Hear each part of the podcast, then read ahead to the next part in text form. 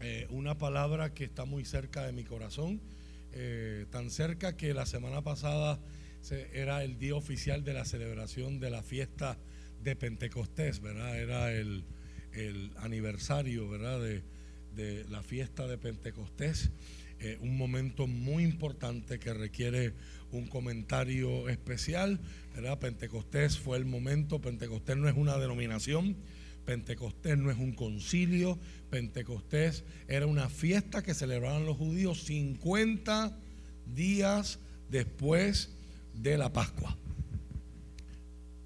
Y en medio de esa experiencia, Jesús le dijo a sus discípulos 40 días después de haber estado con ellos, después de resucitar, gracias, después de estar con ellos 40 días, Jesús asciende al cielo y les da la orden de que no se vayan de Jerusalén hasta que hubiesen recibido la promesa. ¿Qué promesa? La persona del Espíritu Santo que Jesús le había dicho en Juan capítulo 16 a sus discípulos, yo me voy, pero les voy a enviar otro consolador, otro ayudador igual que yo.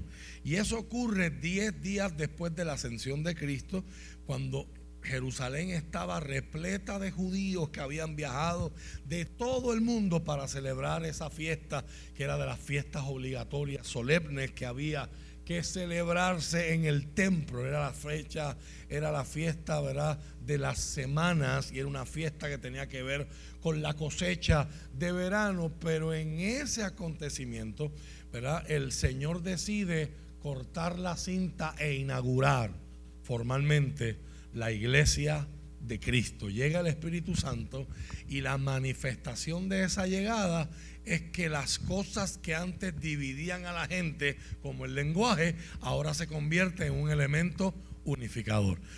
las lenguas y los lenguajes que crearon las naciones en la torre de Babel en Génesis capítulo 11, esas mismas lenguas que dividieron en aquel momento, ahora están uniendo porque todos los extranjeros están escuchando predicar las maravillas del Señor por estos galileos, por esta gente que nunca ha salido de Israel y los están escuchando en su propio idioma. Y ese fue el principio de portentos, de maravillas y de una actividad empoderadora, unificadora y sanadora que ha estado presente en la iglesia por más de dos mil años y todavía podemos decir, hasta aquí nos ha ayudado Dios. Amén. Así que para usted que nos está viendo, usted que nos está visitando, cuando celebramos Pentecostés no estamos hablando de concilios, no estamos hablando de dominaciones, estamos hablando de la persona del Espíritu Santo y la revelación oficial de esa persona en la historia y en la escritura como el que construye la iglesia, como el que transforma al ser humano. Por lo tanto, la experiencia de Pentecostés debe de seguir y sigue viva en la vida de usted y en la vida mía, ¿verdad? Porque el Espíritu Santo es el que nos está transformando y empoderando, sosteniendo de día en día. La semana pasada continuamos con la serie que llevamos. Mira si esto, esto es importante para la palabra y esto es importante para el corazón nuestro, que desde febrero estamos hablando de un tema, el tema crecimiento. Estamos mirando a Jesús como lo hace el evangelista Lucas. Lucas mira a Jesús como un prototipo del ser humano, como un prototipo del creyente lleno del Espíritu Santo. Pero Lucas era también un historiador y hemos puntualizado para beneficio de los que hoy se nos unen por primera vez que no estén perdidos, hemos puntualizado, ¿verdad?, que Lucas intenta ofrecernos metafóricamente, lingüísticamente, ofrecernos unas palabras que arrojen luz sobre esos 18 años que se le llaman los 18 años perdidos o que no se tiene evidencia histórica de qué pasó con Jesús desde que se pierde en el templo a los 12 años celebrando la Pascua por primera vez con sus padres hasta los 30 años, que nos dice el mismo historiador Lucas, que era la edad que tenía cuando comenzó su ministerio.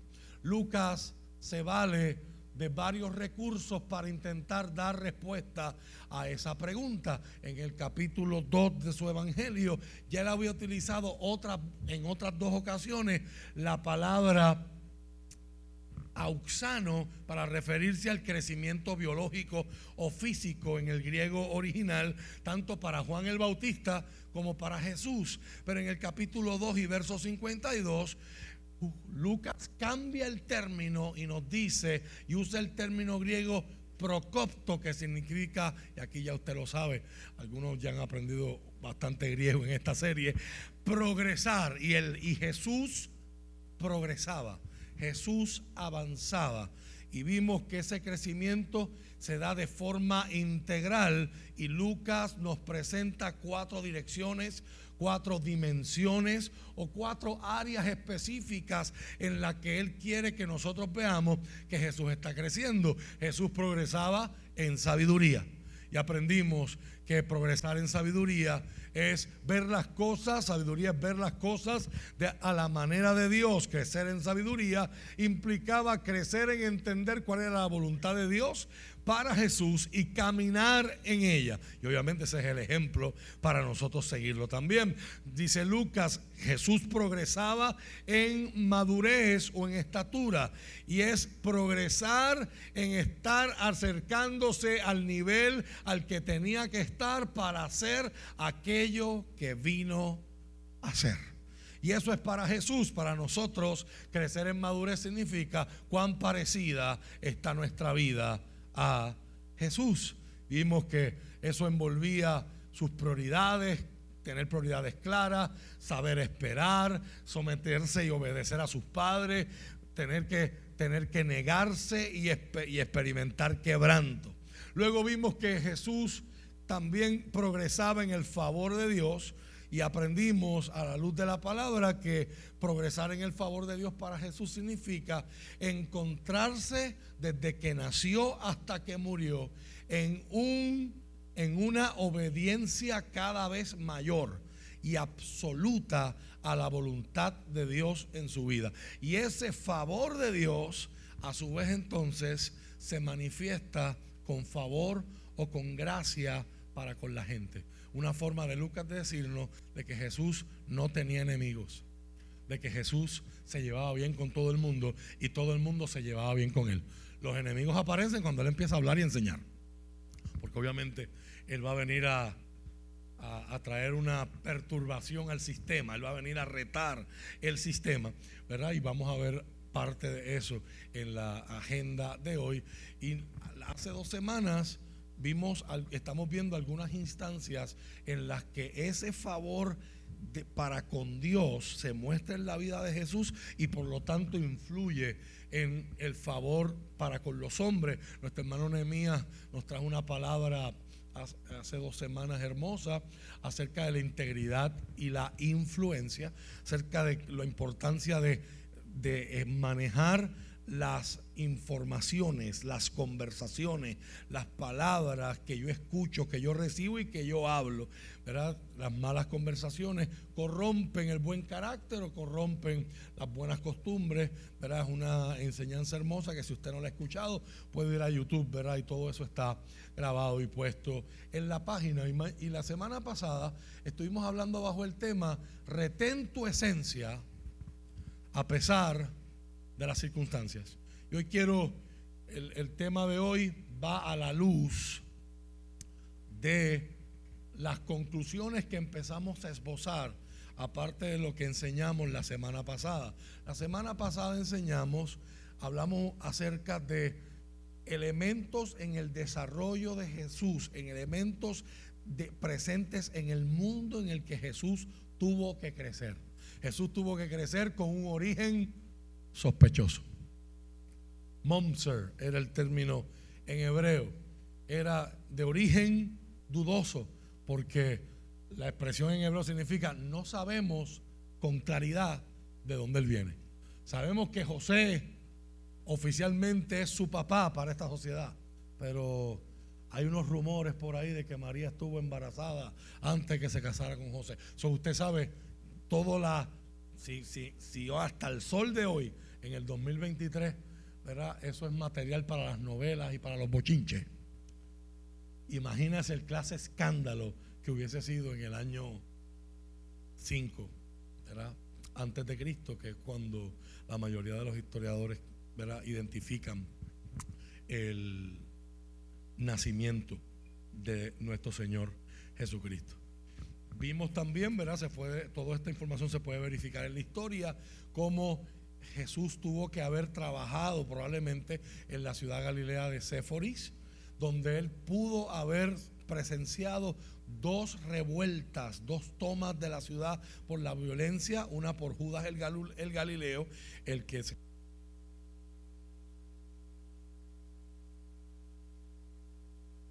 el papá de los celotes,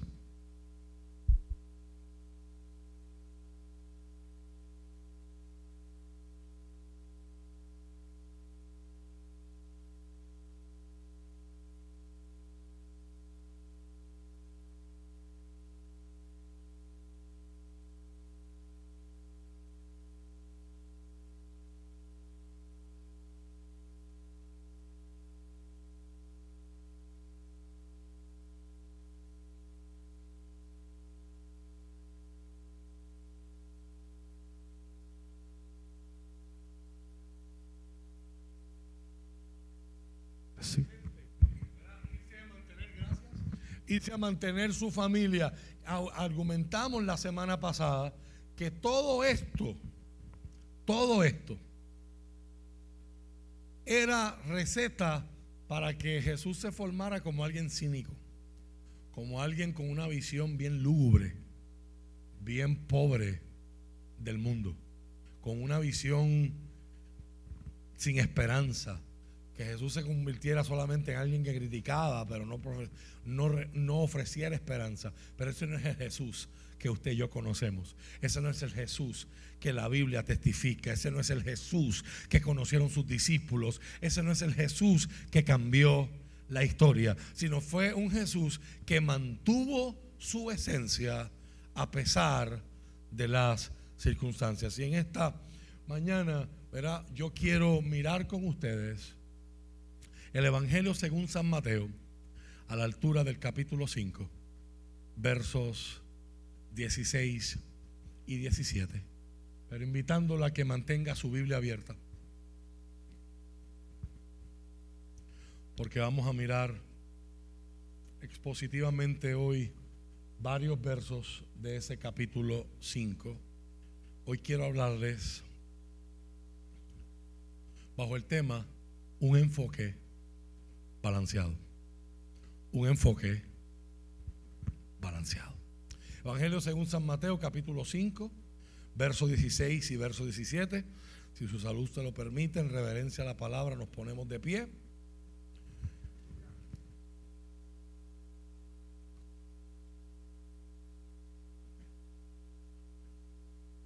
Y leemos la palabra del Señor con reverencia y la bendición del Padre, del Hijo y del Espíritu Santo. De la misma manera, dejen que sus buenas acciones brillen a la vista de todos para que todos alaben a su Padre Celestial. Este es el contexto inmediato del texto que quiero hoy esbozar frente a ustedes. No malinterpreten la razón por la cual he venido. No vine para abolir la ley de Moisés o los escritos de los profetas. La Reina Valera usa el término abrogar. En el griego es destruir, dejar sin efecto, invalidar. No vine a eso, al contrario, vine para cumplir sus propósitos. Vine para cumplir sus propósitos. Un enfoque balanceado. Padre, en el nombre de Jesús, háblanos por favor. Tú conoces nuestra necesidad. Tú conoces, Señor, nuestra condición. Tú te acuerdas de que somos polvo. Estamos necesitados de ti. Necesitamos escuchar tu voz. Queremos conocer a Jesús. El enfoque de toda esta serie ha sido conocer a Jesús. No solamente queremos conocer para tener información en nuestra memoria Queremos conocer para amar. Queremos conocer para obedecer. Queremos conocer para seguir sus pisadas. Imitarlo en todo. Háblanos, por favor. Úsame en esta hora.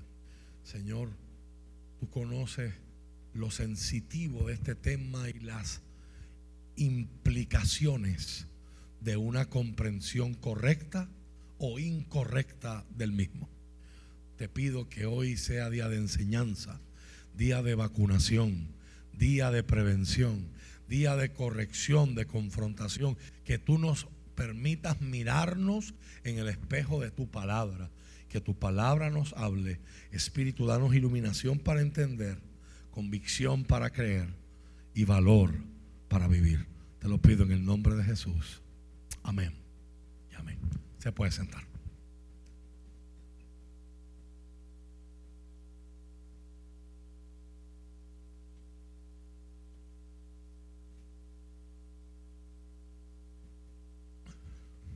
Un enfoque balanceado. Lo mismo, las mismas condiciones en las que Jesús se cría, que producen un efecto en él. Producen, en vez de producir un cínico, producen el efecto de que nace en él una esperanza de la importancia y la gran necesidad que tenía Israel y todo el mundo de lo que se llama el reino de Dios, que va a ser el tema principal de donde salen estos versos que hemos seleccionado para esta mañana. Esto, este verso, Mateo capítulo 5, relata el primero de cinco discursos a través de los cuales Mateo va a organizar todo el material de su evangelio. Este primero es el más famoso de todos, se le conoce como el Sermón del Monte, allá en las colinas de Capernaum. Jesús comienza a hablar y el tema principal de ese sermón, de ese discurso, es precisamente el reino de Dios, la predicación de Juan el Bautista y la predicación de Jesús se coincidían en el mismo anuncio, arrepiéntanse y conviértanse. ¿Por qué? Porque el reino de los cielos se ha acercado. El reino de los cielos ya está aquí, ¿verdad? En el, en el caso de la predicación de Cristo. Y él va a hablar en ese capítulo 5, él empieza hablando de las bienaventuranzas, que es la introducción de su discurso, una introducción magistral, donde no solamente resume las características que tienen en común todos aquellos que son parte del reino de Dios, que pertenecen al reino de Dios. Si ustedes de los que está viendo la serie de Chosen, en la serie de Chosen le dan un spin bien interesante y en esa serie a las bienaventuranzas se les se le refieren como el mapa para los que desean encontrarme, busquen estos grupos. Si usted desea encontrarme, busque la gente que sigue la paz, busquen los pobres en espíritu, busquen los que son perseguidos por la verdad, etcétera, etcétera. Luego Jesús empieza a hablar de la sal y le dice a esa gente, él está hablando primeramente a sus discípulos, pero allí lo podían escuchar por el efecto acústico cientos de personas, ¿verdad? Si él está hablando de abajo eh, en el nivel del mar y la gente está acostada en la colina, como demostró un estudiante de Harvard de física, ¿verdad? Hace unos años atrás en su tesis, por las, por las características físicas de ese lugar, ¿verdad? Que el Señor nos permitió visitar el año pasado junto a un grupo de hermanos aquí. So, Jesús está hablando de a sus discípulos primeramente, pero también a todo el que quiere escuchar, no de lo que Él quiere que sean, sino de lo que son. Ustedes son la sal de la tierra y ustedes son una ciudad construida sobre una montaña, tal como lo era Séforis, la ciudad más importante de toda Galilea. Una ciudad construida sobre una montaña, como era Jerusalén, no puede esconderse. Y ese es el contexto inmediato que tenemos en el texto de hoy para adentrarnos en este cambio de tema que va a tener Jesús va a decir, así sean las acciones buenas de ustedes, que brillen a la vista de todos. La luz no se esconde. Él usa el ejemplo de las lamparitas de barro que se utilizaban en aquel tiempo. Usted no enciende una lámpara y los que estudian con nosotros la escuela bíblica, ¿verdad? Nuestro hermano Luis Omar hace dos semanas en la parábola, trabajando la parábola de Lucas 15, donde aquella mujer empieza a barrer la casa y encendió las luces. Él enseñó muy correctamente que en aquel tiempo la gente no tenía muchas ventanas en la casa. Eso era eso era para las casas de los ricos y de, los adinerados. La mayoría de las casas eran cuatro paredes y para afuera. Era un techo de paja, ¿verdad? Y, de diferentes eh, materiales para crear cierta impermeabilización, que el agua no penetrara, pero eran techos bien rústicos que requerían constante mantenimiento y rediseño. Pero cuando había que buscar algo, cuando había que alumbrar la casa, se dependía de aceite de oliva, que era el combustible dentro de una lámpara de barro con una mecha. Y Jesús dice, la luz usted no la prende y luego le pone una canasta encima. En la Reina Valera no se usa la palabra canasta, se usa la palabra almud, que era un bowl que tenía una medida ya específica para el grano. Pero la idea es, tú no prendes una vela y luego le pones una canasta encima. La luz se supone que está diseñada para alumbrar. Por lo tanto, las buenas acciones no se pueden esconder. Tienen que manifestarse aún en el contexto de las malas acciones que sean las más prevalentes o las más comunes en nuestra sociedad. Así es como la luz vence a la oscuridad, no escondiéndose, sino brillando.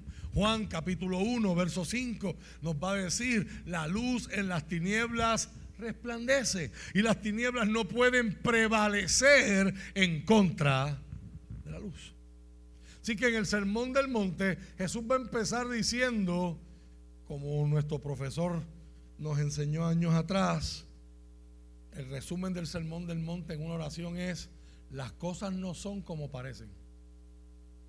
Las cosas no son como parecen. Tan pronto usted escucha las bienaventuranzas, ya usted entiende que hay una serie de realidades encontradas que están diseñadas para llamar tu atención, pero para moverte a una reflexión.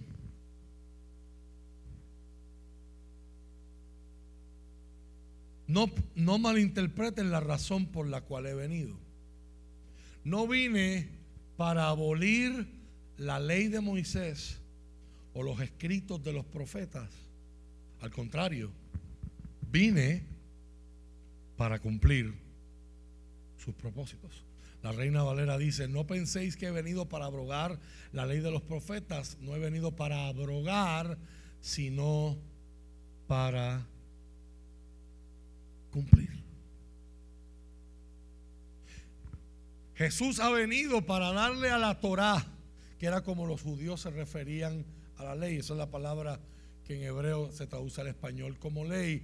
Y la Torá es el camino por el cual uno vive. La Torá son los límites que pintan el camino por el cual usted y yo tenemos que andar.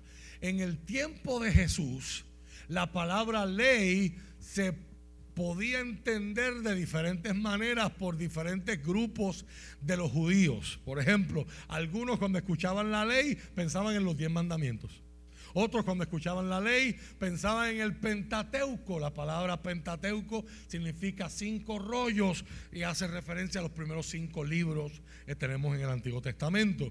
Otros cuando escuchaban la palabra ley automáticamente pensaban en la ley y en los profetas.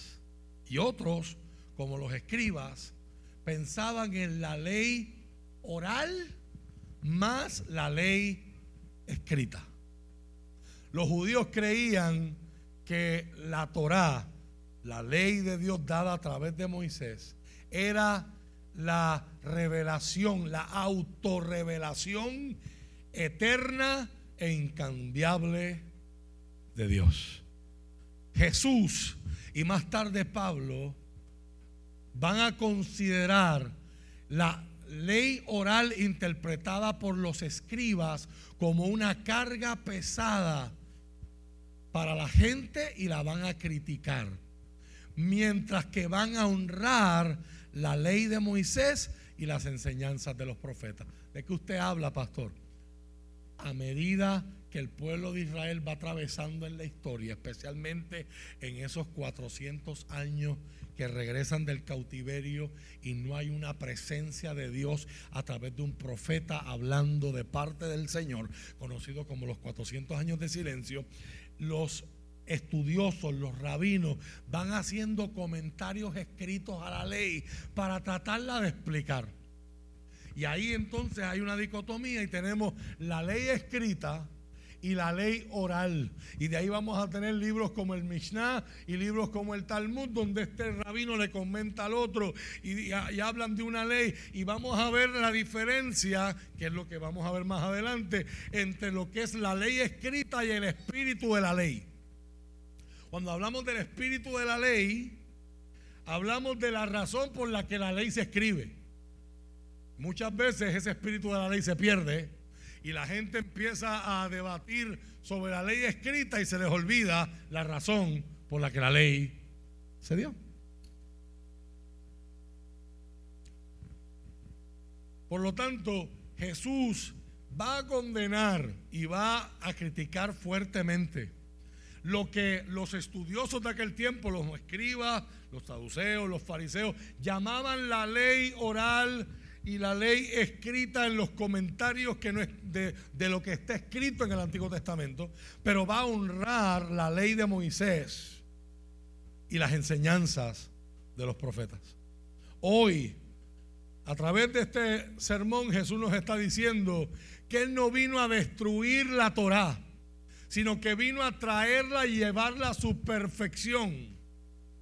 Al sacar su significado interno, el espíritu de esa ley, porque Él es la autorrevelación última de Dios como el dador de la ley.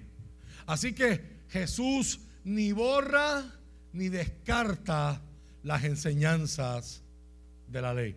Para mí esto es bien importante porque creciendo en el mundo donde Jesús vivió, expuesto a la corrupción religiosa que había en el templo, expuesto a las dicotomías de lo que hablaban los líderes versus lo que hacían.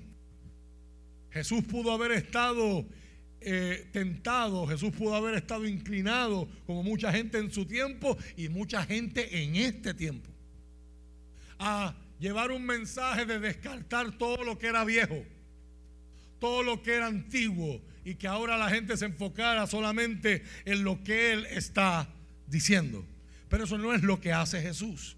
Jesús ni descarta, ni descuenta, ni borra las enseñanzas de la ley, sino que al contrario les dice al pueblo, yo vine a que esas leyes tengan cumplimiento. Yo vine con el propósito de cumplir perfectamente esa ley que para usted y para mí era imposible vivir una vida donde cumplamos a cabalidad esas 613 leyes, que terminó siendo de 10 que dio el Señor. Los comentaristas judíos, los rabinos judíos, terminaron con 613. Cada una con sus excepciones, con sus colorarios, con sus explicaciones, con sus incisos.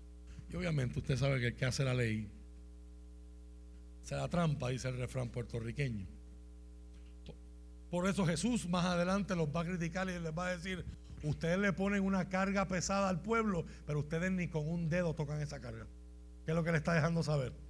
Ustedes le ponen unas exigencias bien brutales porque el pueblo normal que no ha estudiado lo que ustedes han estudiado, no saben las excepciones, no saben los incisos, no saben las, no saben las cláusulas. Pues el pueblo la toma literal y dice, yo no puedo hacer esto. Y usted acá pues sabe cómo salirse por la puerta.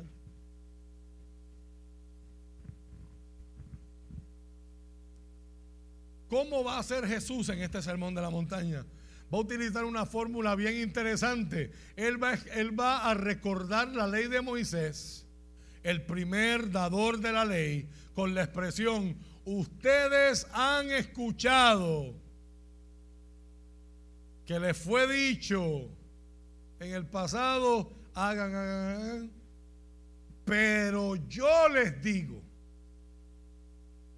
imagínense los fariseos que estuvieran escuchando a Jesús ahí, imagínense los maestros de la ley, porque Jesús se está poniendo encima de la ley. Les han dicho, pero ahora yo les digo. La implicación aquí es que Jesús tiene más autoridad que Moisés. Los, líderes de influencia que no estaban muy encantados con la persona de Jesús y su mensaje salvífico, hubiesen escuchado esto con hostilidad. Estaban resistentes a su predicación de un reino que demandaba un mayor y más alto estándar de vida y de conducta humana de lo que había exigido la ley de Moisés. Jesús está proclamando una nueva era.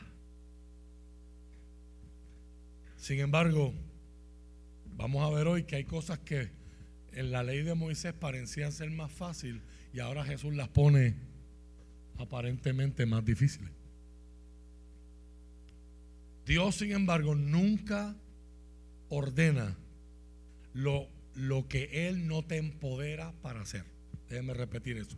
Dios nunca te va a pedir que tú hagas algo sin darte el poder y la capacidad para que tú lo hagas. O sea, cuando Dios te da una dirección, la ayuda se ofrece para nosotros para cumplir y caminar en esa dirección a través del poder de la gracia que nos empodera para hacer lo que Dios nos está pidiendo. Así que Jesús va a demostrar lo que nos acaba de enseñar. Yo no vine a descartar, a destruir, a invalidar, a abrogar la ley. Yo vine a cumplirla y lo va a hacer explicando el significado real de tres leyes de Moisés, teniendo que ver con el asesinato, el adulterio y los falsos juramentos en este capítulo 5.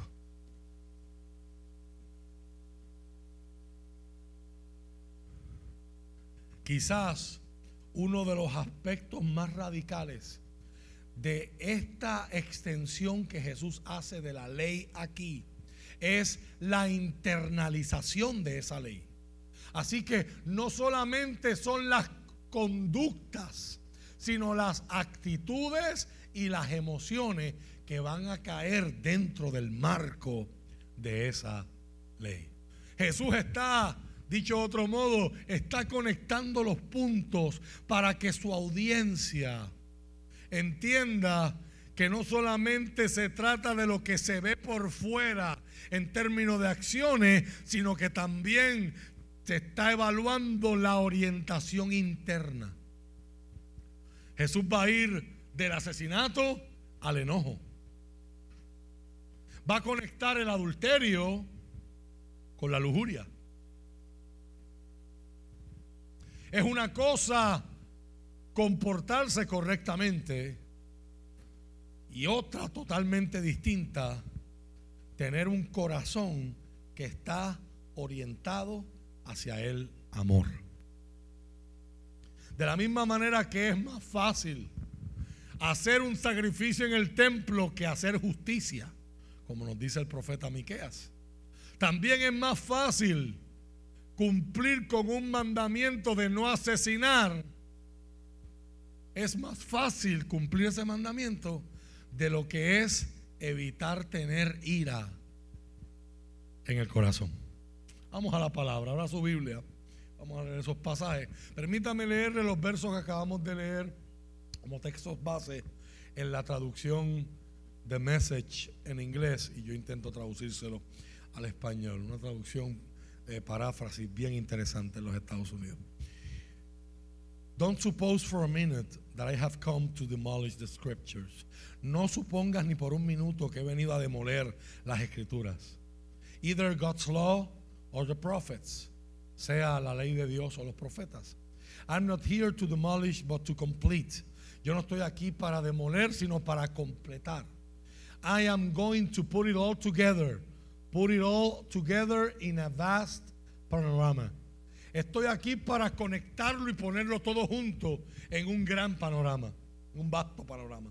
God's law is more real and lasting than the stars in the sky and the ground at your feet. La ley de Dios es más real y duradera que las estrellas en el cielo y el piso debajo de tus pies. Long after the stars burn out and the earth wears out, God's law will be alive and working. Mucho después que las estrellas del cielo se hayan quemado y que la tierra se haya desgastado, la ley de Dios seguirá viva y trabajando. Versos 19 y 20, vaya buscándolo, The Message los traduce como trivialize even the smallest item in God's law and you will only have trivialized yourself. Haz trivial, haz insignificante, hasta el ítem, el detalle más pequeño de la ley de Dios y lo único que habrás hecho es hacerte insignificante tú mismo. But take it seriously, show the way for others, and you will find honor in the kingdom. Pero tómala con seriedad, vívela delante de otros y encontrarás honor en el reino. Unless you do for better than the Pharisees in the matters in the matters of right living, you won't know the first thing about entering the kingdom. A menos que ustedes se comporten mejor que los fariseos cuando se trata de vivir correctamente, no sabrán lo, primer, lo, lo primero, lo básico de acerca de entrar al reino de los cielos. Verso 19, la, la nueva traducción viviente. Si no hacen caso al más insignificante mandamiento y les enseñan a los demás a hacer lo mismo, serán llamados los más insignificantes en el reino de los cielos. Pero el que obedece las leyes de Dios y las enseña será llamado grande en el reino de los cielos. Note que en ninguna parte aquí Jesús está haciendo referencia a ningún líder.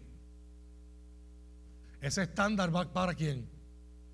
Para todos los que somos parte del reino obedecer y enseñar.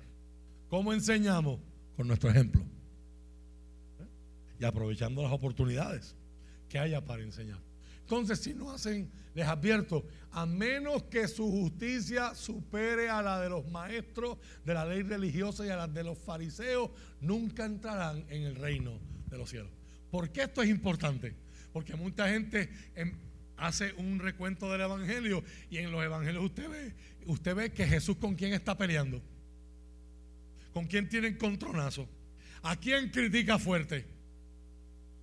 A los religiosos de su tiempo, a los fariseos, a los saduceos y a los maestros de la ley. Y podemos caer en la tentación de pensar que si Jesús los está criticando a ellos, pues ciertamente no hay nada de ellos que yo tenga que imitar. Jesús está diciendo, no botes el bebé con la placenta. El enfoque mío va a ser diferente al de ellos. Pero donde se va a basar mi enfoque, donde está construido mi enfoque, es el mismo de lo que donde está construido el de ellos. Por lo tanto, al, no imitarlos a ellos en todo, puedes correr, correrte el riesgo de pensar que la ley que ellos enseñan y se esfuerzan por cumplir y vivir a su forma no vale, no tiene valor. O como le dicen hoy modernamente, le llaman religión o religiosidad. Y eso está diciendo, les advierto, si usted quiere ser parte del reino de Dios, usted tiene que tener el mismo anhelo y tu vida, tu justicia, tiene que superar a aquellos que ese es su único afán de vida. Demostrarle al pueblo que ellos son los más santos, que ellos cumplen la ley. ¿Cuáles van a ser las aplicaciones de esta enseñanza para Jesús? Va a empezar primero con, la, con el mandamiento, no asesinarás.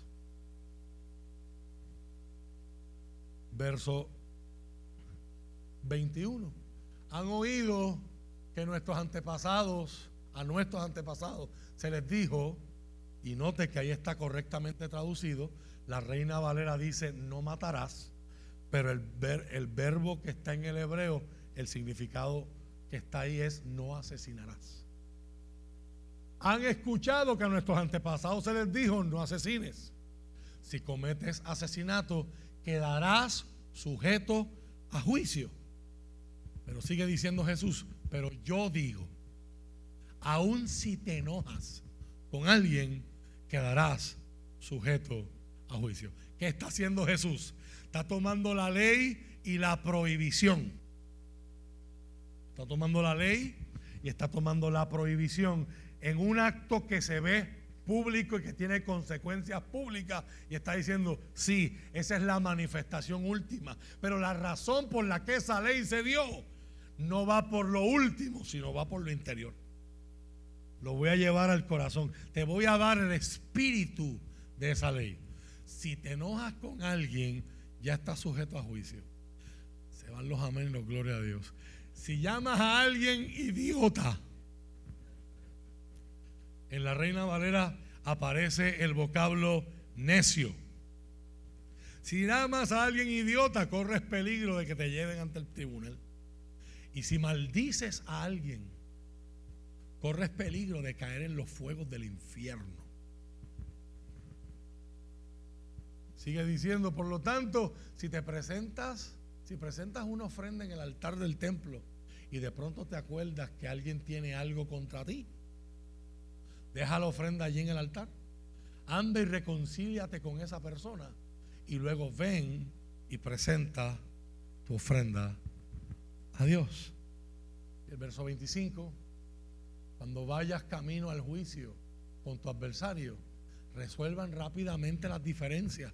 De no ser así, el que te acusa podría entregarte al juez, quien te, quien te entregará a un oficial y te meterán en la cárcel el verso 26 dice, si eso sucede, te aseguro que no te pondrán en libertad hasta que hayas pagado el último centavo. O sea, Jesús está mirando el corazón, pero lo está haciendo de forma práctica. Jesús no está haciendo unas meditaciones solamente para allá, para que alguien lo entienda que Jesús está filosofando. Jesús está conectando el acto del asesinato, quitarle la vida a alguien con intención y alevosía. Para mucha gente matar y asesinar es lo mismo, pero en la guerra, en, la guerra, en un contexto de guerra, un soldado que vaya a la guerra con eso en mente va a tener unos serios conflictos. Porque si hay alguien frente a ti con un rifle y tú tienes un rifle y tú lo que piensas es que tú no puedes matar, vas a tener serios problemas, ¿verdad? A la hora de hacer para lo que te entrenaron o te están mandando a hacer, ¿verdad? Tu país. O si a la hora de defender la vida tuya o la vida de alguien de los tuyos, ¿verdad? Para, en, ética se le llama the greater good, para defender tu vida en el acto tienes que quitársela a alguien. Pues eso en la Biblia no es considerado asesinato. Tú estás defendiéndote, tú estás defendiendo tu vida, tú estás defendiendo tu familia. Asesinato requiere intencionalidad, requiere premeditación, requiere planificación.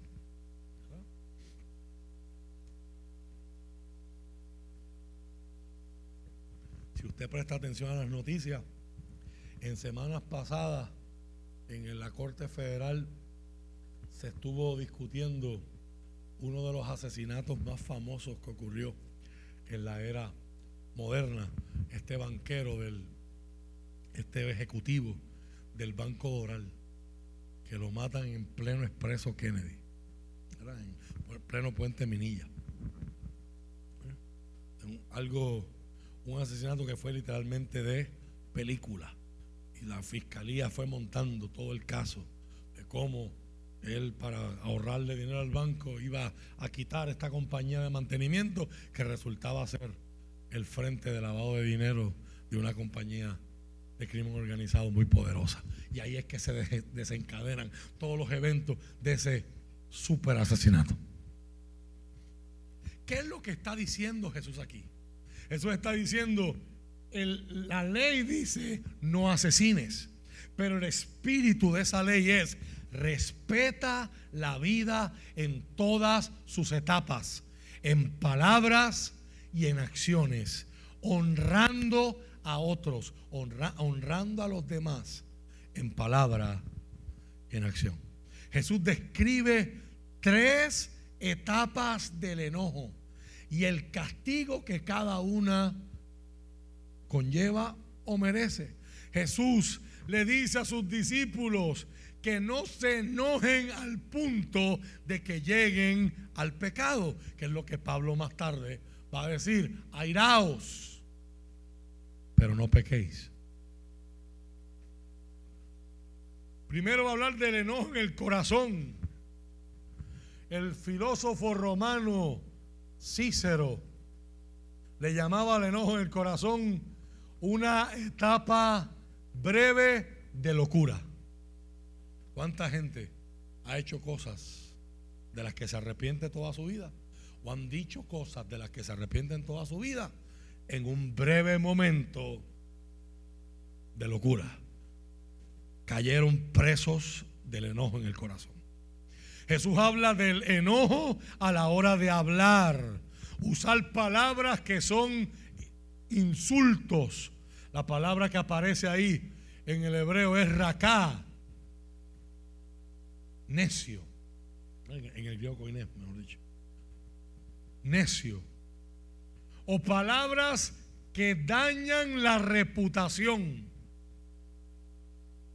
Fatuo, que es la palabra que aparece en la Reina Valera, la paráfrasis de la nueva traducción viviente la omite, viene de la palabra moros, que significa una persona con bajos estándares morales. ¿Qué Jesús está haciendo?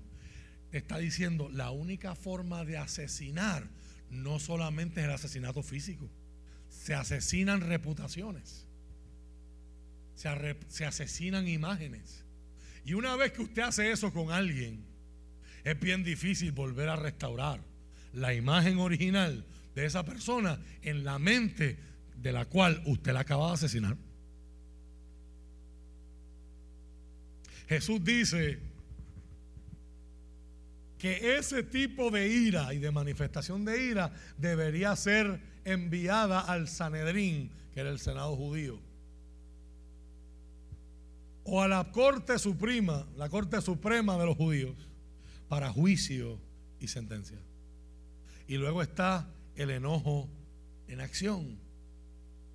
Jesús está haciendo un reframing. Jesús está volviendo a reenfocar lo que es la rectitud. Y eso expone las treguas que nosotros hacemos con nosotros mismos. Nosotros podemos decir, Rafa, estás bien, hasta ahora, a tus 43 años, no has matado a nadie, no has asesinado a nadie. Pero Jesús dice, y aquí, a quienes le has deseado mal, a quienes han maldecido, a quienes les has dañado su reputación, a quienes has ofendido. Jesús va a decir, eso también es asesinato. ¿Ves que no la hizo más fácil? Aparentemente la está haciendo más difícil. Él es el cumplimiento de eso. Por eso es que usted y yo no somos salvos por obras, ni somos salvos porque cumplimos la ley. Cristo la cumplió y en la salvación en la gracia Dios le atribuye al pecador arrepentido la justicia con la que Jesús vivió. Se la imputa. Lo mira con ese filtro en los ojos. Segundo mandamiento que Jesús quiere abordar, verso 27 al 32 el adulterio. Han oído el mandamiento que dice, no cometas adulterio. Pero yo digo que el que mira con pasión sexual, la reina Valera dice, el que mira a una mujer para codiciarla en su corazón. Y obviamente esto es tu güey, también va de mujeres hacia hombres. Pero yo digo que el que mira a una mujer con pasión sexual ya ha cometido adulterio con ella en el corazón.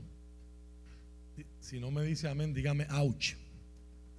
Por lo tanto, qué pena que esto no se esté transmitiendo ni grabando, ¿verdad? Pero bueno. Eh, por lo tanto, si tu ojo, incluso tu ojo bueno, te hace caer en pasiones sexuales, sácalo, sácatelo y tíralo. Es preferible que pierdas una parte de tu cuerpo y no que todo tu cuerpo sea arrojado al infierno. Y si tu mano, incluso tu mano más fuerte, te hace pecar, córtala y tírala. Preferible que pierdas una parte del cuerpo y no que todo tu cuerpo sea arrojado al infierno. Y, yo, y a este punto, creo que hace falta aclarar que Jesús aquí no está hablando en términos literales. Antes que llegue alguien cortado la semana que viene han oído la ley que dice un hombre puede divorciarse de su esposa con solo darle por escrito un aviso de divorcio. Eso es una paráfrasis de lo que se llamaba una carta de repudio. Más tarde Jesús, en otros evangelios y en otros contextos, va a enseñar que Moisés permitió esa vía legal. Tú le dabas una carta y ibas al, templo y dabas una ofrenda y quedabas libre de esa relación, en el caso de los hombres, a las mujeres. Y Jesús va a decir, Moisés les dio esa vía legal por la dureza de sus corazones. Volvemos, va a hablar de la ley versus el espíritu de la ley. Pero yo digo que un hombre que se divorcia de su esposa, a menos que ella le haya sido infiel, hace que ella cometa adulterio y el que se casa con una divorciada también comete adulterio. Dígame ouch otra vez. ¿Qué está haciendo Jesús con el matrimonio? ¿Qué está haciendo Jesús con las leyes de divorcio? No las está poniendo más fácil, las está poniendo más difíciles. ¿Cuál es el espíritu de la ley? la enseñanza de Jesús en términos de los pecados sexuales. En el Sermón de la Montaña Jesús delinea un nuevo código moral para sus seguidores, que es diferente de la ley mosaica y su código. Él insiste que el adulterio, la violación del sexto mandamiento, también es cometida a través del mal generado voluntariamente y los pensamientos impuros y los deseos que permanecen en la mente. Nuestras manos se convierten en instrumentos de pecado de acuerdo en lo que tocamos y cómo tocamos. En lujuria, o en ambición o en, violencia.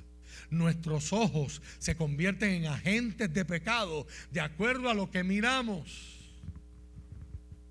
Cuando Jesús está pronunciando esto, existía un debate entre dos escuelas de rabinos, la escuela progresista y la escuela conservadora. La escuela progresista decía, el hombre se puede divorciar de una mujer por cualquier, por cualquier razón. La escuela, la escuela conservadora decía, las únicas razones para permitir un divorcio, las únicas razones justificadas para permitir un divorcio es abuso, abandono y adulterio. Así que cuando Jesús menciona aquí el adulterio, muchos intérpretes entienden que no solamente está normalizando o está justificando el adulterio como causa para disolver un matrimonio, sino que también está incluyendo ambas. Así que si aquí hay alguien hoy, si aquí hay alguien en esta hora que en su familia se, se sufrió de incidentes de violencia doméstica.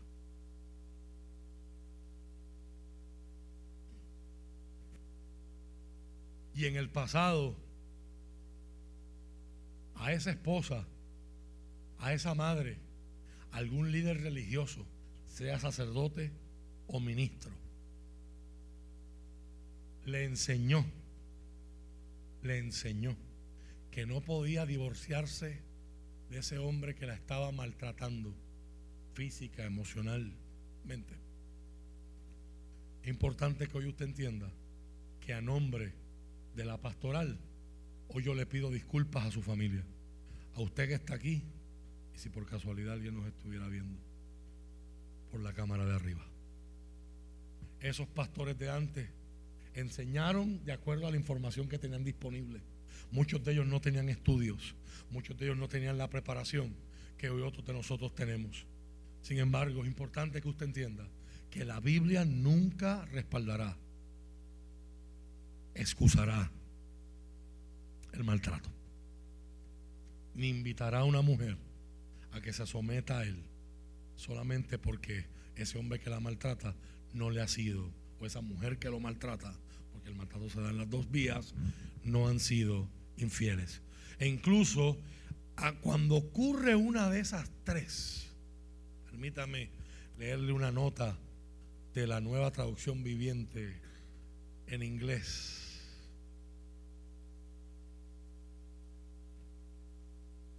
Cuando Jesús habla del adulterio,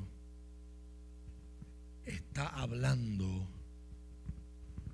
de el adulterio que se resiste a arrepentirse y se resiste a cambiar. No está enfocado cuando usted mira lo que es la enseñanza bíblica a través de lo que es el matrimonio. La enseñanza no apunta a que tan pronto te fueron infieles, tú arrancas y, y te vas. No es que esté mal si lo haces, porque obviamente ahí está el precedente bíblico.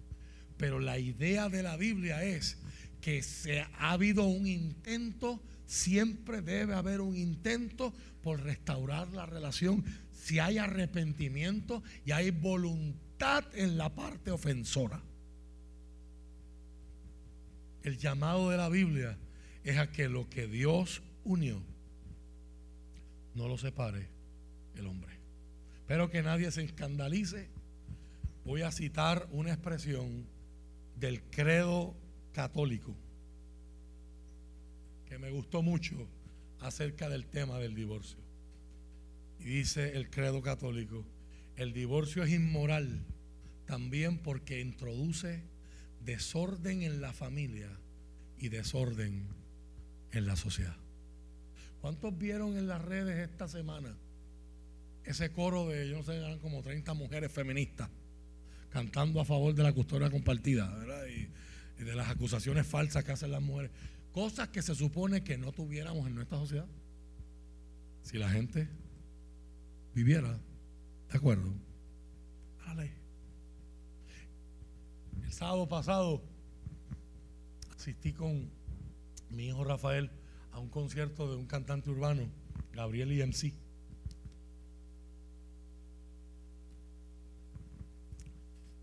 Un joven al que he tenido la oportunidad de aconsejar, ¿verdad? Y, estoy viendo cosas muy bonitas en su vida.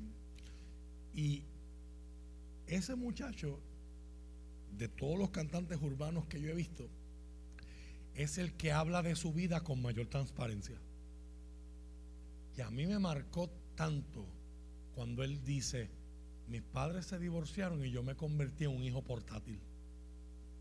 Hoy estoy con uno y ahora me toca con cosas que en el corazón de Dios nunca debieron de haber pasado. Yo no estoy hablando esto para que usted si vivió un divorcio usted se sienta mal, no. Quiero que entiendas la conexión que está haciendo Jesús en una sociedad donde los hombres lo que tienen es un relajo. Con algo que en el corazón de Dios está tan arraigado. Y aprovecho ese verso 28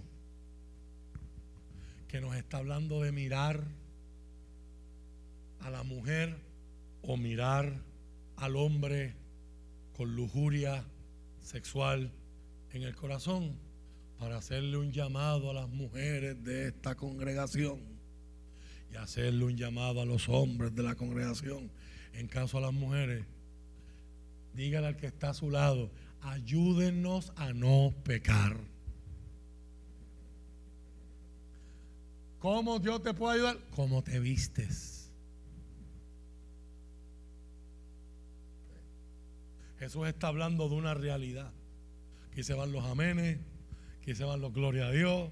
Yo no vengo a hablar de pulgadas debajo de la rodilla o del largo de la falda o que si son faldas o pantalones. Eso es caer en religiosidad. Eso está hablando del corazón. ¿Cómo te vistes? ¿Por qué te vistes así? ¿Cuál es tu objetivo? Todo eso yo no lo puedo conocer, pero Dios lo sabe.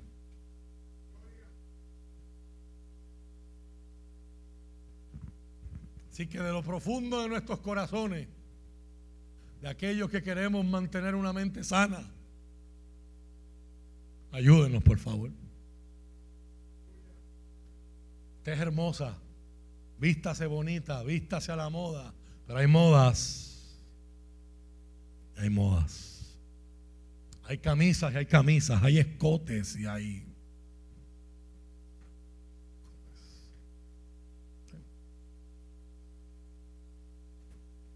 La Biblia nos habla de prudencia, la Biblia nos habla de humildad. Deben ser lo que se muestren. Y, esto es tanto para los hombres como para las mujeres. Luego en el verso 33 Jesús da una tercera y última aclaración. También han oído que nuestros antepasados se les dijo, no rompas tu juramento, debes cumplir con los juramentos que le haces al Señor. Pero yo digo, no hagan juramentos. No digas por el cielo, porque el cielo es el trono de Dios. Y no digas por la tierra, porque la tierra es donde, es donde descansa sus pies. Tampoco digas por Jerusalén, porque Jerusalén es la ciudad del gran rey. Ni siquiera digas por mi cabeza, porque no puedes hacer que ninguno de tus cabellos se vuelva blanco o negro. Simplemente di, sí, lo haré, o no, no lo haré.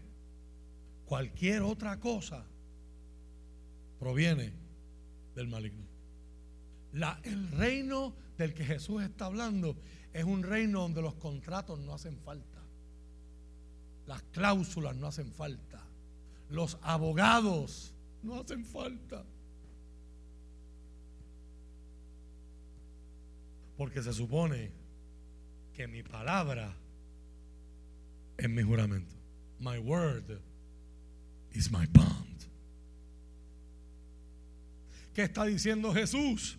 el mandamiento es de que cumplan el, juramento. No, el espíritu del mandamiento es que seamos hombres y mujeres de integridad y de carácter. Que si decimos sí, eso es sí.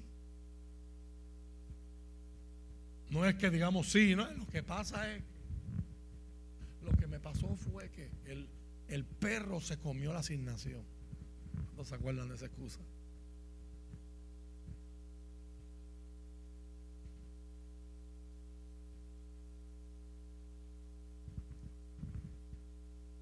De acuerdo a las enseñanzas de los rabinos judíos, el mundo se soporta, está construido sobre la verdad, la justicia, la paz. Por lo tanto, los mentirosos, los burladores, los murmuradores y los hipócritas no van a entrar al cielo. Los rabinos clasificaban dos tipos de juramentos que eran ofensivos a Dios. Número uno, el juramento frívolo, que usaban el nombre de Dios para apoyar un argumento falso, porque esto viola el segundo mandamiento de no tomar el nombre de Dios en vano. Y el segundo juramento era que los rabinos prohibían, era el juramento evasivo. Usando palabras como el cielo, Jerusalén o mi cabeza, porque Dios está en todas partes y Él lo posee todo. En estos días yo veía un video de cómo los latinos contestamos versus otras culturas. Cuando un latino te dice, yo te llamo.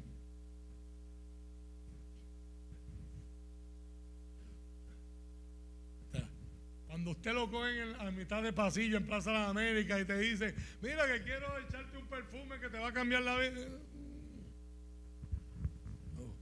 O, mira, te voy a entregar aquí, estamos vendiendo placas solares o calentadores o filtros, o sea, las cosas que están vendiendo siempre en los moles. Planta eléctrica. Yo te llamo. No me llames. Yo te llamo. Usualmente eso significa que quiero salir del paso, quiero salir de ti, no quiero ser rude, no quiero ofenderte, pero déjame quieto. Y ni hablar cuando un latino te dice, voy llegando, voy por ahí y no ha salido de la casa.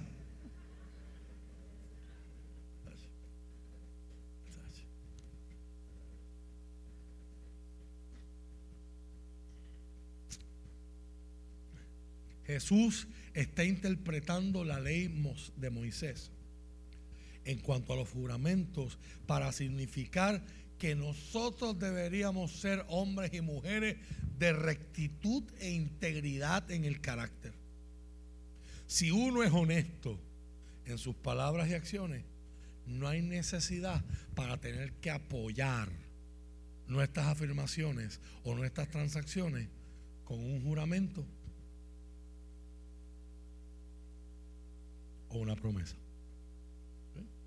Eso no significa si usted mañana es jurado, si usted mañana es un testigo en la corte y te ponen a hacer el juramento. No, yo no juro. Vaya y sométase allí. Eh, así me ayude Dios. Jura usted decir la verdad, toda la verdad nada más que la verdad. así me ayude Dios. ¿no? son procedimientos legales. Pero lo que Jesús está diciendo es, se supone que eso no haga falta. Se supone que yo no tenga que poner una mano en una Biblia y decir, yo te prometo que yo voy a estar ahí cuando tú me necesites.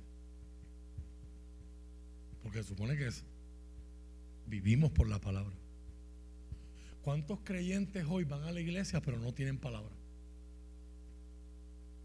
Terminan desprestigiando el nombre de Cristo.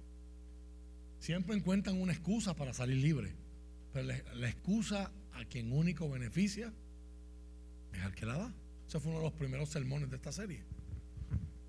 Deja las excusas y muévete en dirección de progreso. Todos aquí, todos aquí, el que no tiene dinga tiene mandinga, todos aquí necesitamos ser confrontados por las palabras de Dios en este discurso. Obviamente, yo no voy a discutir todo el sermón del monte, pues estaríamos aquí varios domingos. He, escogido estos tres ejemplos para cerrar. Porque hoy día hay un discurso. Y cuando conocí a este joven, esto no se está grabando, ¿verdad? No, estamos transmitiendo, ¿verdad? Cuando conocí a este joven, que tuvo el concierto la semana pasada, él comenzó a hablarnos de su testimonio, de cómo ante el divorcio de sus padres, la iglesia los había lastimado. Esto era una reunión con varios pastores, él estaba presentando su ministerio. Y cuando se abrió el foro para preguntas o inquietudes, yo aproveché para hablarle. Y eso pues produjo más conversaciones en secreto. Y, y gloria a Dios por eso, ¿verdad? Que hay una generación que todavía está dispuesta a escuchar la sabiduría de los que hemos caminado antes.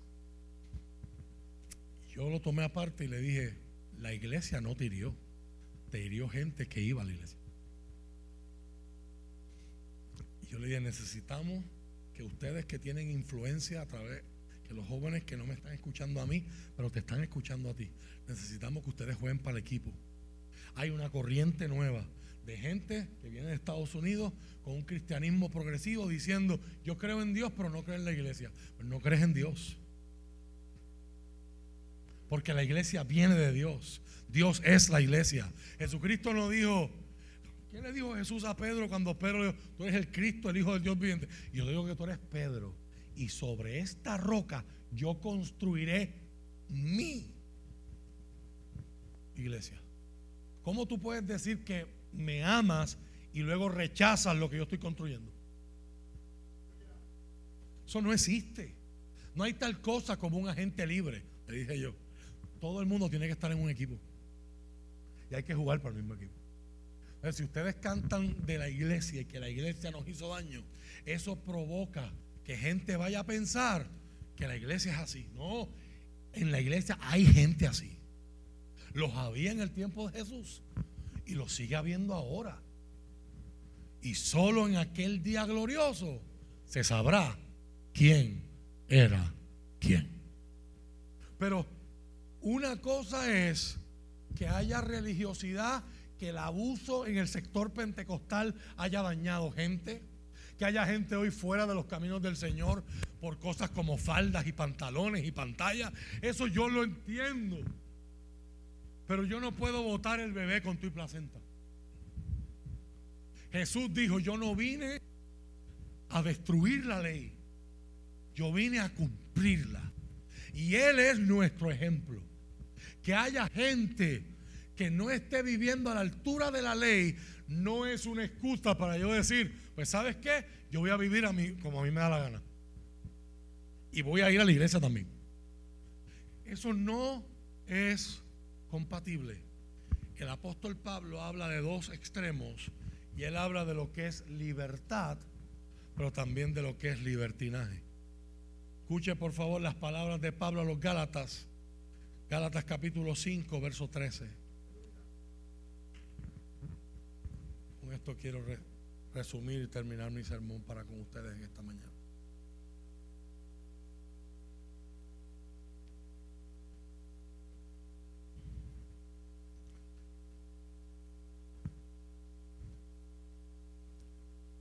con mucho pesar. Parece que hay mucha gente fuera de estas paredes que necesitaban escuchar esta palabra hoy. Y esto no se pudo transmitir. Pues ustedes, mis hermanos, han sido llamados a vivir en libertad. Pero no usen esa libertad para satisfacer los deseos de la naturaleza pecaminosa de la carne, dice la Reina Valera 1960. Al contrario, usen esa libertad, usen la libertad para servirse unos a otros en amor. Pablo aquí está presentando la libertad como algo que yo tengo que administrar. Yo puedo ser un buen mayordomo de mi libertad o puedo usar la libertad que tengo en Cristo y que tengo en la gracia del Señor como una licencia para seguir ofendiendo a Dios y despreciando su ley. Y Pablo dice, eso no es. Cristo nos ha hecho libres. Ya usted y yo somos libres del yugo de la ley, pero la ley sigue siendo valiosa. Siguen siendo los límites, los carriles por los que yo tengo que correr mi vida me sigue dando sabiduría, me sigue dando instrucción y me ayuda a conocer el corazón de Dios para que yo pueda honrarlo y obedecerlo en vez de retarlo y ofenderlo. Primera de Pedro capítulo 2, verso 15 al 17. Un solo verso no hace doctrina, aquí va el segundo. La voluntad de Dios es que la vida honorable de ustedes calla a la gente ignorante que los acusa sin fundamento alguno.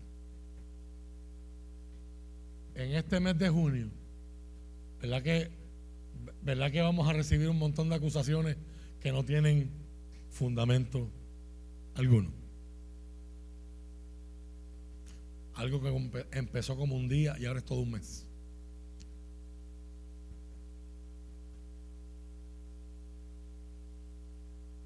Pues ustedes son libres, pero a la vez son esclavos voluntarios de Dios. Este es el concepto que Pedro está presentando ahí. Un esclavo voluntario. Así que no usen su libertad como una excusa para hacer el mal.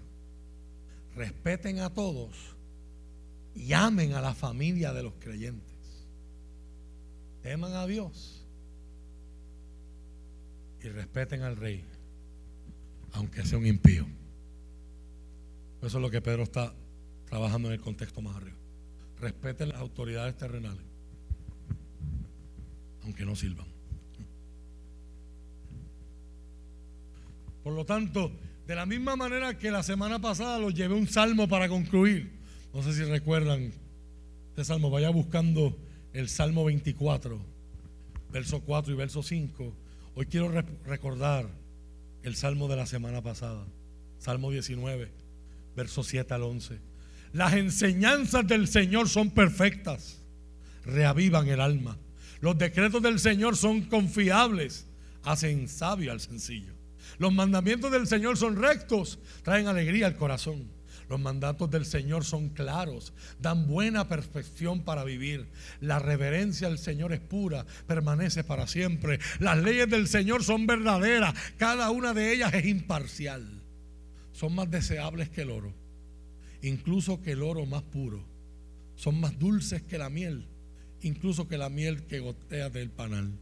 Sirven de advertencia para tu siervo, una gran recompensa para quienes las obedecen.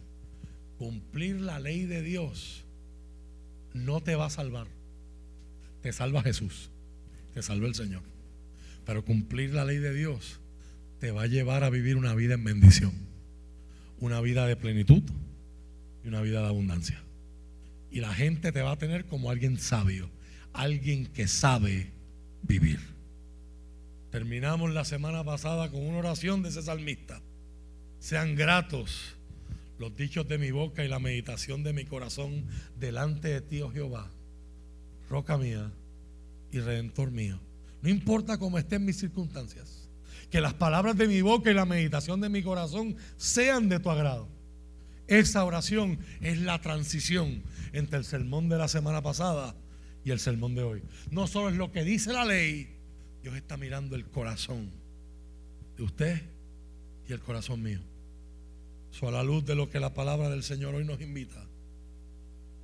El Salmo 24, Salmo 25, verso 4 y verso 5. Salmo 25, verso 4 y, verso 5. Muéstrame la senda correcta. Oh Señor, señálame el camino que debo seguir. Guíame con tu verdad y enséñame, porque tú eres el Dios que me salva. Todo el día pongo en ti mi esperanza. Qué oración hermosa, ¿verdad? Para que nos la aprendamos y la empecemos a recitar en nuestra vida cotidiana. Hoy yo le invito a hacer esta oración conmigo, ponerse de pie y decirle juntos al Señor, Señor, tu corazón, mi corazón tú lo conoces. A ti yo no te puedo engañar. La gente ve lo que yo hago y escucha lo que yo digo, pero tú sabes por qué yo hago lo que hago y por qué digo lo que digo.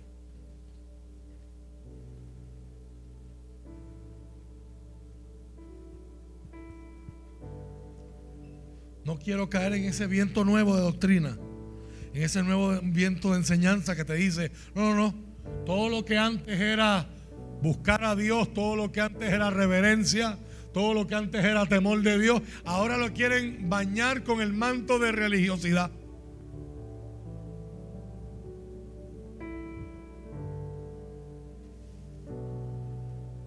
Cristo no cambia con el tiempo. Cristo es el mismo ayer, Cristo es el mismo hoy y Cristo será el mismo siempre. Su mensaje y su palabra no cambian. Porque el día que eso pase, dejan de ser la verdad y se convierten en cualquier sistema humano más. Lo que antes era malo, lo que ayer era malo, no importa que lo diga quien lo diga, lo que la palabra dice que hoy es malo, sigue siendo malo.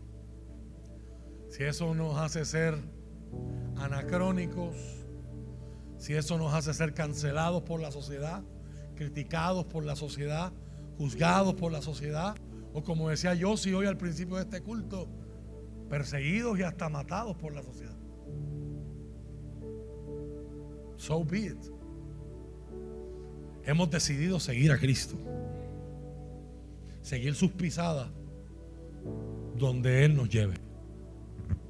Porque al fin y al cabo, su reino no es de este mundo. Y ese es el reino en el que yo quiero vivir. Como decía un señor de esta iglesia cuando yo era pequeño, yo quiero estar allá arriba, así sea para barrer la calle.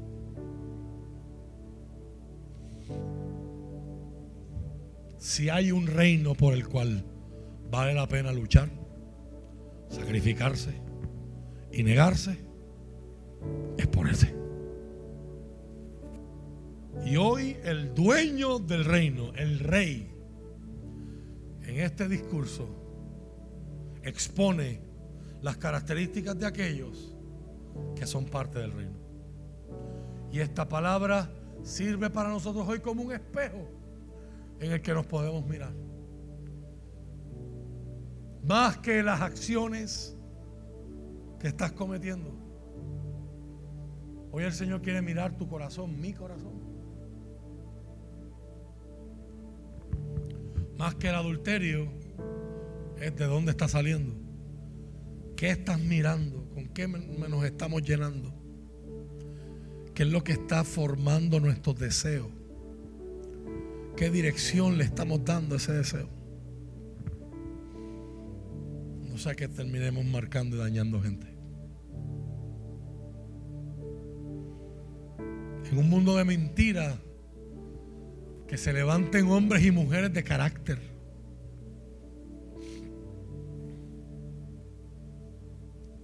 Que puedan modelarle a sus hijos lo que es dar una palabra y que esa palabra sea suficiente. Lo que es que cuando papá le hace una promesa a su hijo, llueve, trueno, vente, esa promesa se va a hacer realidad. Porque es con papá y que es con mamá. Donde primero ese hijo tiene que ver que no hace falta jurar. Que solo la, la palabra de papá, la palabra de mamá, la palabra de abuelo, la palabra de abuela, la palabra de tío, la palabra de tía, es suficiente.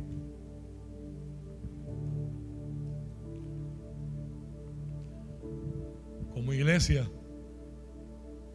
y ahora no hablo de renuevo justo, hablo de la iglesia con I mayúscula, necesitamos un enfoque balanceado. Los dos extremos son malos. Los extremos de obligar a la gente a orar y te arrodillas ahí, en ese saco de arroz una hora para que vea lo que. Y el otro extremo de, no, no, no, hace falta orar. Eso es religiosidad.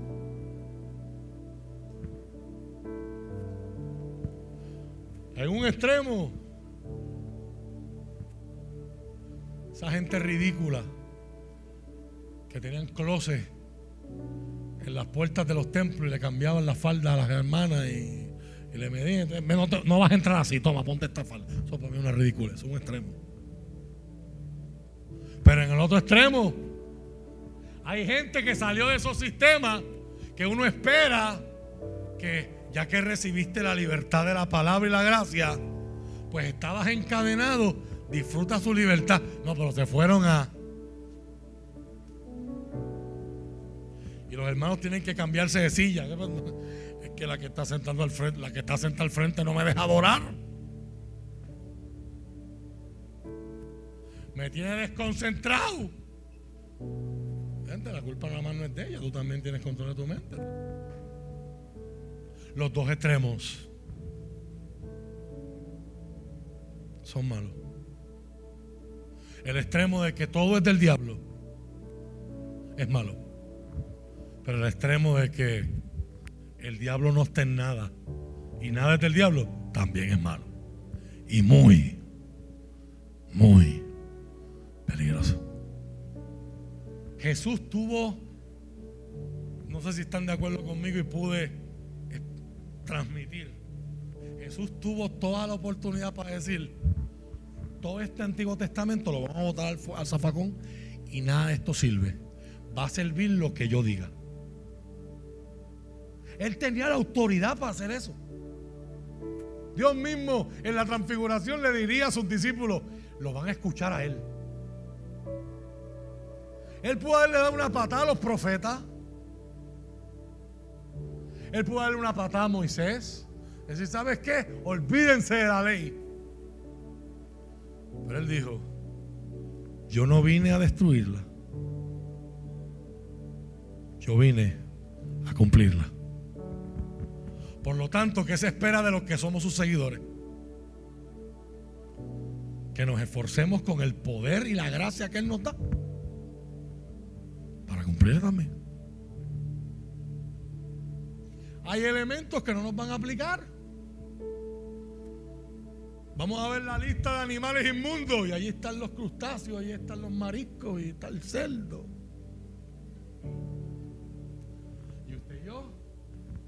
Vamos a poder ejercer nuestra libertad en Cristo para decir, mata y come, le dijo el Señor a Pedro. Yo voy a matar y yo voy a comer. Aleluya. Pero hay otras áreas donde yo tengo que ser honesto y decir, me conviene escuchar al antiguo legislador. Me conviene escuchar al antiguo profeta. Dios no ha cambiado. Y este principio sigue siendo poderoso para mi vida. Pedro enseñó, y Pablo también lo dijo, todo aquel es esclavo de aquello que lo domina. Cada persona es esclavo de aquello que lo domina.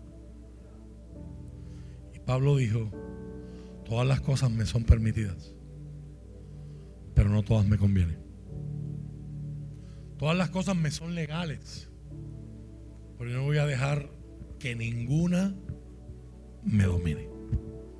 Cristo nos quiere caminando en libertad, pero es un buen ejercicio de esa libertad que no sea tropiezo a los demás sino que sea, leímos ahorita en Galata, para servir a los demás, para amar la familia de la fe.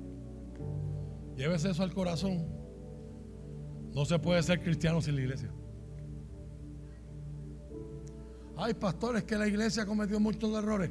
Gente dentro de la iglesia ha cometido errores. Sí, cierto. De todos los rangos, de todas las estratas, de todos los colores de todos los sabores y de todas las denominaciones. Cierto. La pregunta es, ¿la iglesia sigue siendo el proyecto de Jesús en la tierra? Sí. Si usted es un seguidor de Jesús, usted tiene que ser un constructor de su iglesia. O como él le llama, Pedro nos llama una piedra viva. Bloques que tenemos una historia que contar. Esto es lo que Dios ha hecho en mi vida.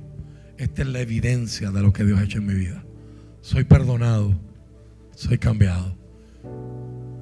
Proyectame el salmo otra vez, por favor. ¿Qué le parece si lo oramos juntos? Así como lo hicimos ayer. Cada vez que hay una palabra que se predica, debe haber una respuesta a ella. La revelación de Dios exige una respuesta. La respuesta puede ser rechazo, la respuesta puede ser incredulidad, la respuesta puede ser desobediencia o la respuesta puede ser obediencia humillación, confesión de pecado, arrepentimiento, adoración, oración. Hoy les invito a orar, pero les invito a que juntos también le pidamos al Espíritu Santo que nos examine.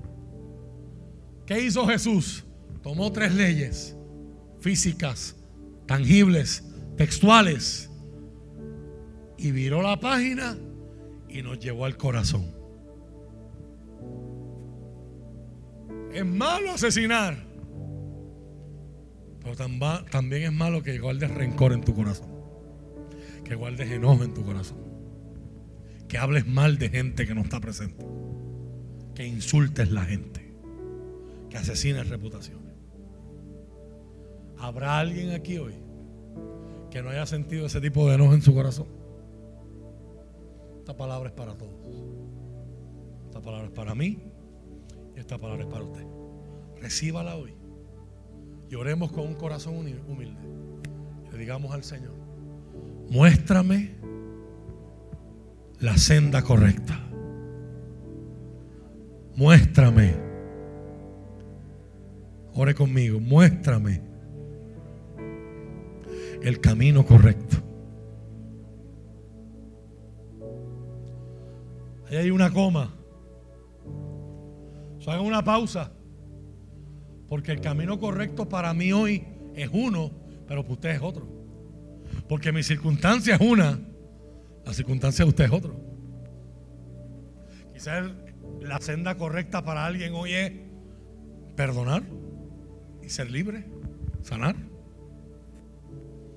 Pero para otro es, Señor, me invitaron para la playa mañana, pero tengo que gastar esto y esto y esto y mañana se supone que yo pague mi tarjeta de crédito. Muéstrame la senda correcta. Recoger una, una marca en mi crédito por tener un disfrute momentáneo. Y por el disfrutar ahora, arriesgar mañana. Cuando quiera comprar casa, cuando quiera comprar carro, etcétera, etcétera. Muéstrame la senda correcta. Oh Señor, señálame el camino que debo seguir. Señor, gracias por permitirme predicar esta palabra. Te pido que bendigan mis hermanos. Yo abro este altar para aquellos que necesitan la oración especial. Pero hoy, Señor, con un corazón humilde, hoy oramos y pedimos, muéstrame la senda correcta, oh Señor. Señálame el camino que debo seguir. Guíame con tu verdad y enséñame, porque tú eres el Dios que me salva. Todo el día voy a seguir enfrentando esta semana poniéndote como mi esperanza. Tú eres mi esperanza. Me aqueja esto, me duele lo otro, me preocupa esto. Habla con Dios en este momento. Él está aquí. Él te abraza. Él te escucha. Derrama tu vida delante del Señor hoy. Dile a Dios cómo te sientes. Si quieres arrodillarte aquí conmigo en el altar, el altar está abierto. El altar es un lugar de encuentro, es un lugar de rendición, es un lugar de entrega, es un lugar de muerte y sacrificio. Es un lugar de empezar otra vez. Es un lugar de reset. Este año 2023 para esta iglesia es un año con todo. No se nos puede olvidar esa palabra. Con todo yo me alegraré en Jehová. y me gozaré en el Dios de mi salvación. Voy a darle con todo el empeño, con todo el entusiasmo, con toda mi fuerza, con toda la sabiduría que pueda adquirir. Pero a pesar de todo, tú eres, Señor, mi esperanza. Hoy, Señor, renunciamos a la soberbia. Renunciamos al fronte, a las apariencias, al orgullo que le dice a todo el mundo en nuestras redes sociales lo bien que estamos y que no necesitamos ayuda de nadie. Pero nuestro corazón te necesita. Y hoy oramos como el salmista. Muéstrame, muéstrame Dios la senda que debo seguir. Espíritu Santo, tú eres el que consuela, tú eres el que convence de pecado, tú eres el que trae arrepentimiento. Si alguien hoy quiere convertirse en un servidor de Jesús, si alguien hoy quiere volver, si en un pasado los fuiste y lo dejaste y dejaste este camino, hoy es día de nuevos comienzos, hoy es día de esperanza. El Señor Jesús está con los brazos abiertos y te invita. Muéstrame el camino, Señor. Guíame.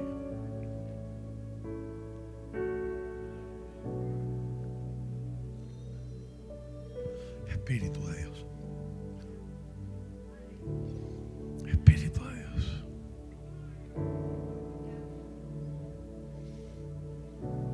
Te abrimos el corazón. Mira el enojo Mira el rencor, mira la amargura, mira el odio. Quizás no ha habido un asesinato pero nuestro, quizás en nuestros corazones ya somos asesinos.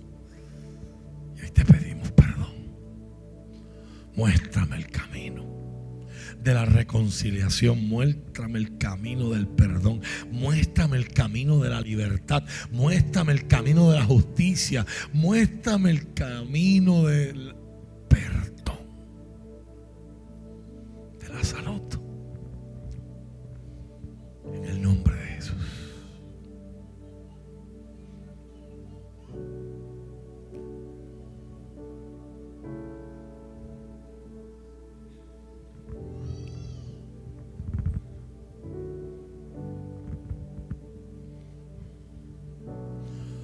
Hoy te rindo mi ser, te doy mi corazón.